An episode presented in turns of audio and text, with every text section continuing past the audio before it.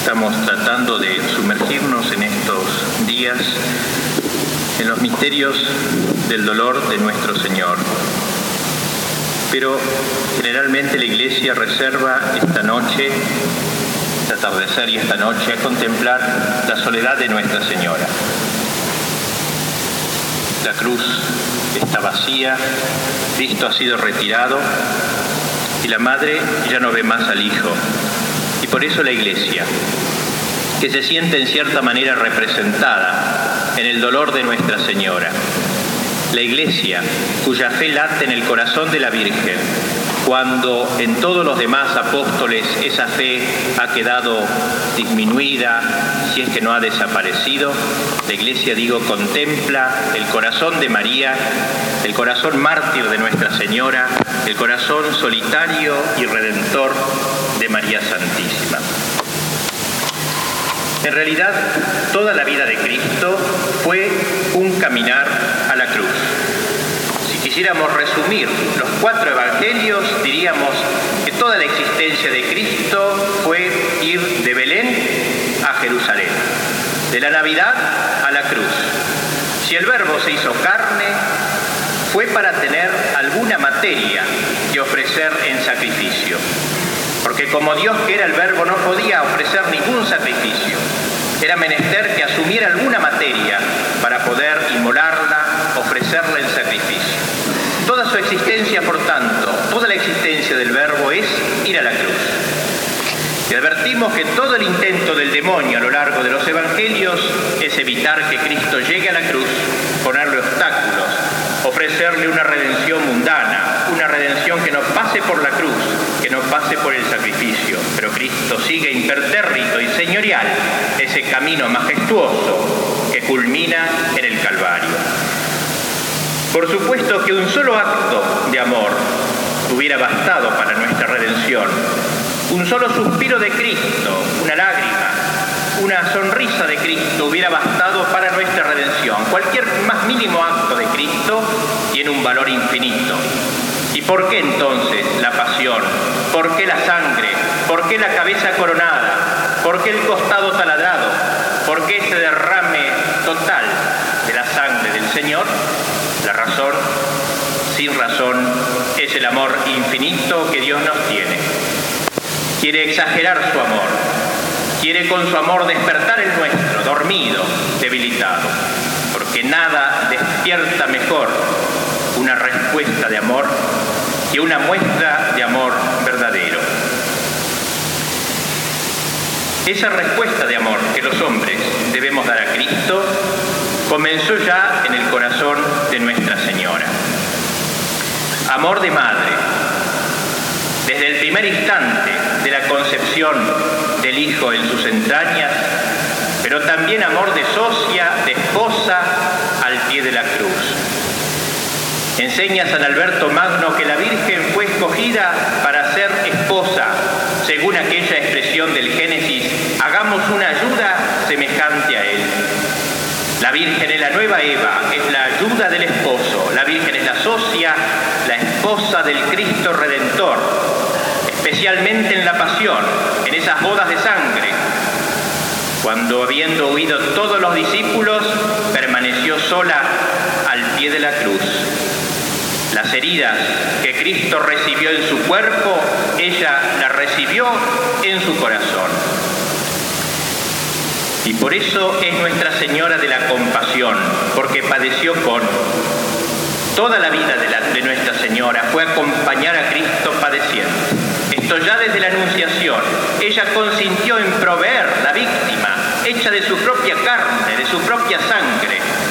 En el momento en que el ángel le anuncia y ofrece sus entrañas para la víctima, supo al menos genéricamente lo que le esperaba. Su encuentro con Simeón se lo reveló. Ese episodio tan hermoso de la presentación de Jesús en el templo se ordena precisamente hacia el ofrecimiento que hará María su Hijo en la cruz.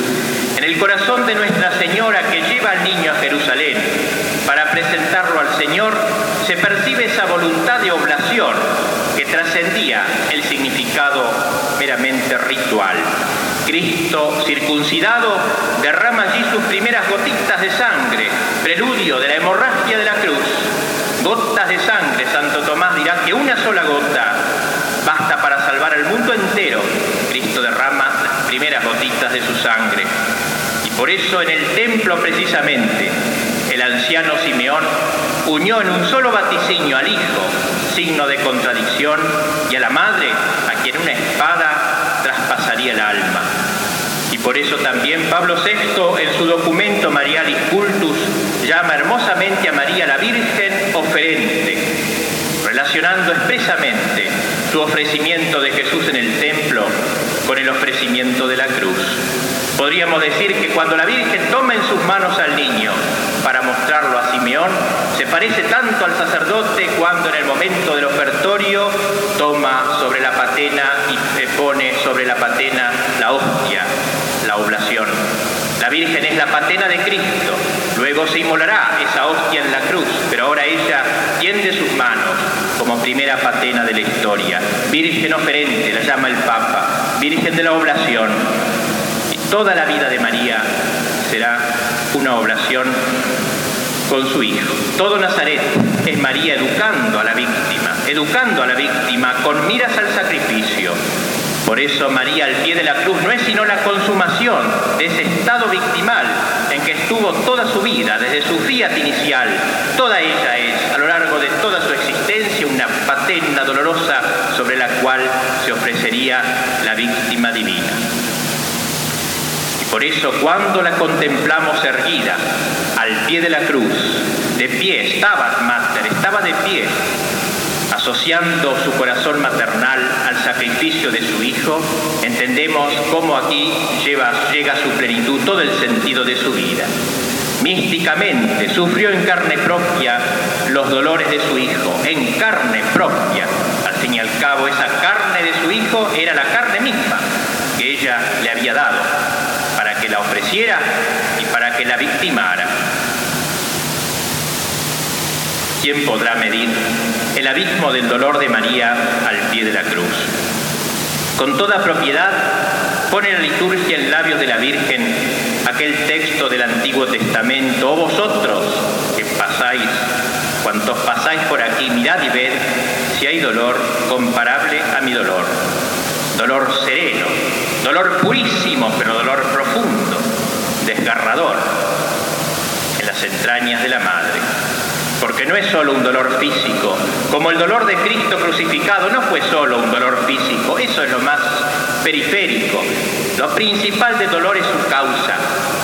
Cristo sufre tanto porque conoce la causa de su dolor, que es el pecado de los hombres. Para conocer al fondo lo que es el pecado hay que ser Dios, Cristo lo es.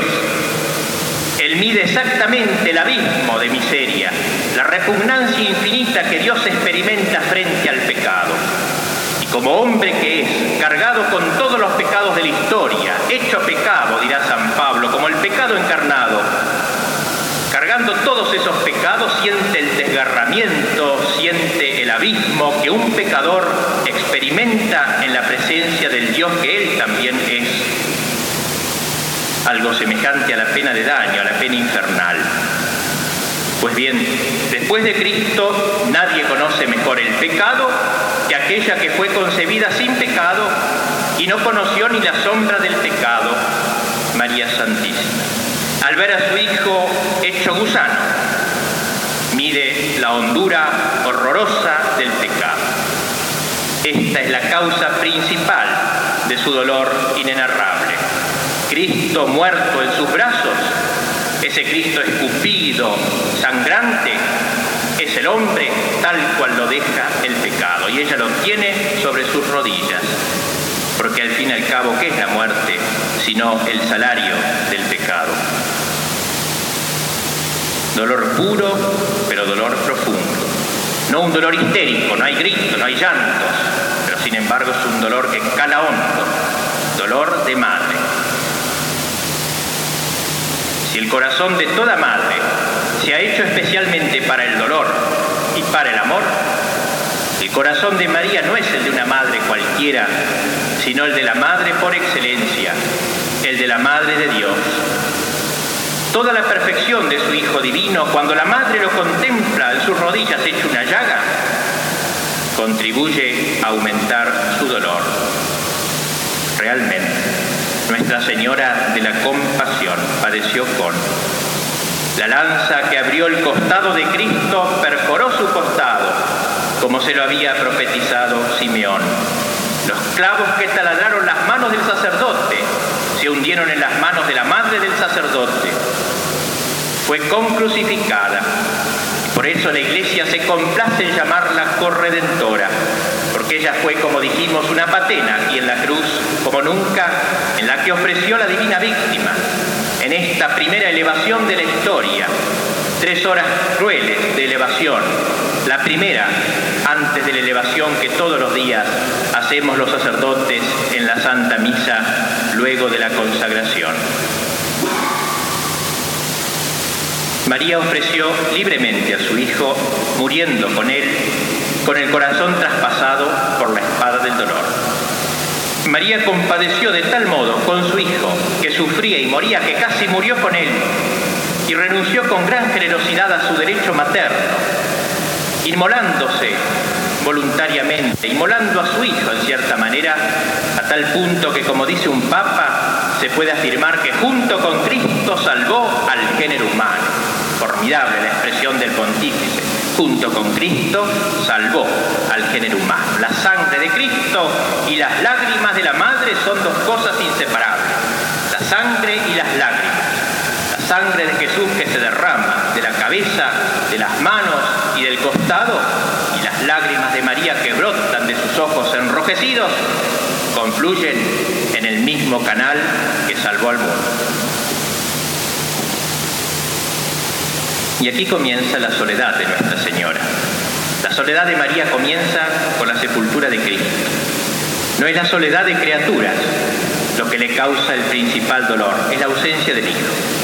Ahora lo han sepultado, ya no lo ve más, y se retira del sepulcro acompañada de las santas mujeres, del discípulo amado y de los dos amigos del Señor, Nicodemo y José de Arimatea.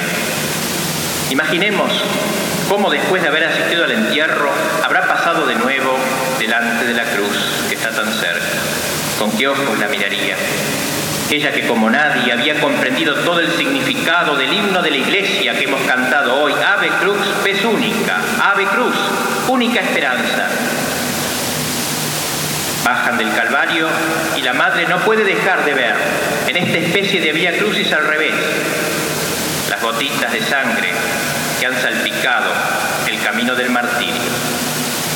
Pasan por la ciudad santa. María es reconocida por muchos. Ella no haría sino recordar escenas que había tristemente amontonado en las últimas horas de su hijo.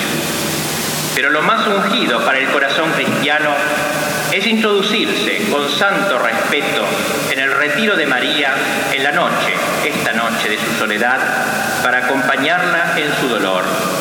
Dolor de la soledad. La soledad da un especial relieve al dolor. María está sola, no tan solo físicamente, sino moralmente. Ni tiene consigo a San José, ni nadie puede acompañarle en serio. Nadie puede medir para acompañarla todo el amor concentrado en el corazón de María. Los discípulos están acobardados, desmoralizados. Solo ella entiende el misterio, pero debe soportar todo el peso del misterio en la intensidad de su dolor. Ella, como nadie, puede decir de Cristo lo que luego diría el apóstol, mi vivir es Cristo. Esa ausencia que ha puesto en su vida la losa del sepulcro de su Hijo es la noche oscura del corazón maternal de María. Ella, como Jesús, en la noche de su soledad puede decir, Hijo mío, Hijo mío, ¿por qué me has abandonado? Hemos contemplado dos cuadros, María al pie de la cruz y la soledad de Nuestra Señora. Pero reflectamos ahora sobre nosotros mismos para sacar provecho. Porque también nosotros, todos los que estamos en esta capilla, hemos sido llamados a abrazarnos con la cruz. no solo a estar al pie de la cruz, sino a estar crucificados en la cruz. Porque como sacerdotes somos llamados a renovar todos los días el sacrificio de la cruz. Para esto nos ordenamos ante todo, para el santo sacrificio de la misa. Nos ordenamos para ir a la cruz. Todo nuestro seminario es un caminar hacia la cruz, como el caminar de Cristo hasta subir el altar de Dios. El sacerdote ejerce dos acciones, enseña Santo Tomás. Una, la principal, concierne al cuerpo físico de Cristo. La otra, que depende de la primera, concierne al cuerpo místico de Cristo. Toda nuestra obra apostólica en la Iglesia, todo nuestro accionar, nuestro poder sobre el cuerpo místico nos ha sido dado para disponer a las almas a unirlas con Cristo en la misa, renovación de la cruz. Somos sacerdotes, seremos sacerdotes ante todo para ofrecer el sacrificio de la misa, del mismo modo que Cristo es sacerdote para ofrecer el sacrificio de la cruz. Nuestra misa, queridos seminaristas, será siempre y todos los días la cruz rediviva, la cruz que reflorece en nuestras manos. No hay más que una sola e idéntica víctima, dice Trento, una misma persona que se ofrece ahora por el ministerio del sacerdote como fue ofrecida en otro tiempo sobre la cruz. Solo el modo de ofrecerla es diferente. Cristo nos ha elegido como sus instrumentos. Se sirve de nuestros labios, nuestras manos, de nuestra inteligencia. Todo nuestro ser debe engendrar a Cristo sobre el altar. El sacerdote es alter Christus, dos personas que obran una misma acción sobre el altar, dos corazones que se hacen uno por el amor por la redención. Y por eso la misa es el punto central de nuestra jornada sacerdotal, el momento en que nos unimos con el corazón de Cristo de una manera peculiar. La misa es participación en la pasión del Señor, un compadecer, padecer con, un volver a sentir la agonía de su corazón sagrado en nuestro corazón humano. Nuestro Señor podría pedirnos que derramáramos nuestra sangre por Él. Eso estaría en la lógica de la misa. Todo sacerdote al acabar la misa debería estar dispuesto a ir al paredón, debería estar dispuesto a conformarse físicamente con la muerte de Cristo inmolado toma siempre de nuevo en sus manos durante la misa. Pues bien, si María Santísima tuvo un papel tan tal en la cruz, no podrá dejar de tenerlo en nuestra misa cotidiana. Donde está la cruz, allí está María. Donde está la renovación de la cruz, allí está María y está de pie, estaba, está de pie. Está siempre junto al altar como lo estuvo junto a la cruz. Por eso la estrecha relación del sacerdote con María. Por María, pasando por su corazón, podremos participar de manera perfecta en los sentimientos sacerdotales de Cristo crucificado. La corredentora no puede estar ausente donde se conmemora la redención. El sacerdote tiene verdadera necesidad de esta presencia santa en su misa, presencia invisible pero cuán eficaz sobre su pobre corazón de hombre. Ella le enseñará a unirse a la víctima santa del Calvario, a conformarse con su sacrificio. El día de la Virgen de los Dolores, la liturgia pide que sintamos la embriaguez de la cruz. La embriaguez de la cruz, qué expresión.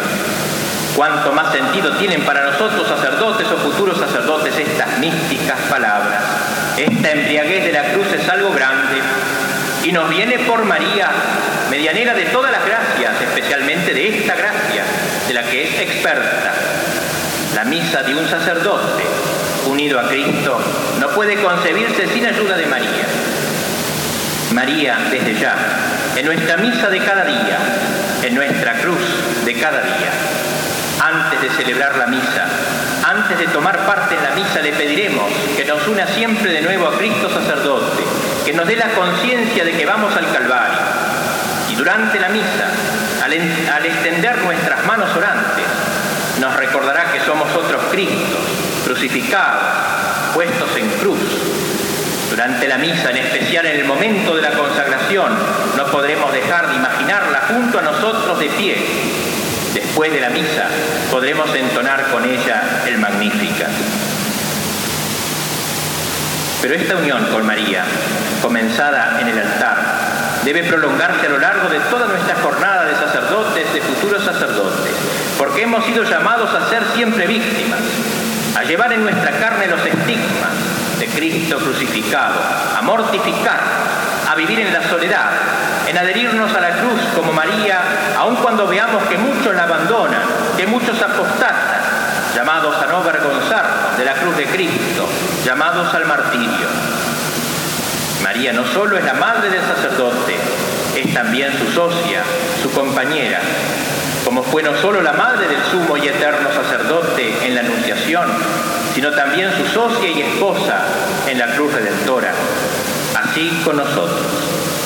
Desde el seminario nos va engendrando para darnos a luz en esa Navidad sacerdotal que será el día de nuestra ordenación, pero para seguirnos luego acompañando.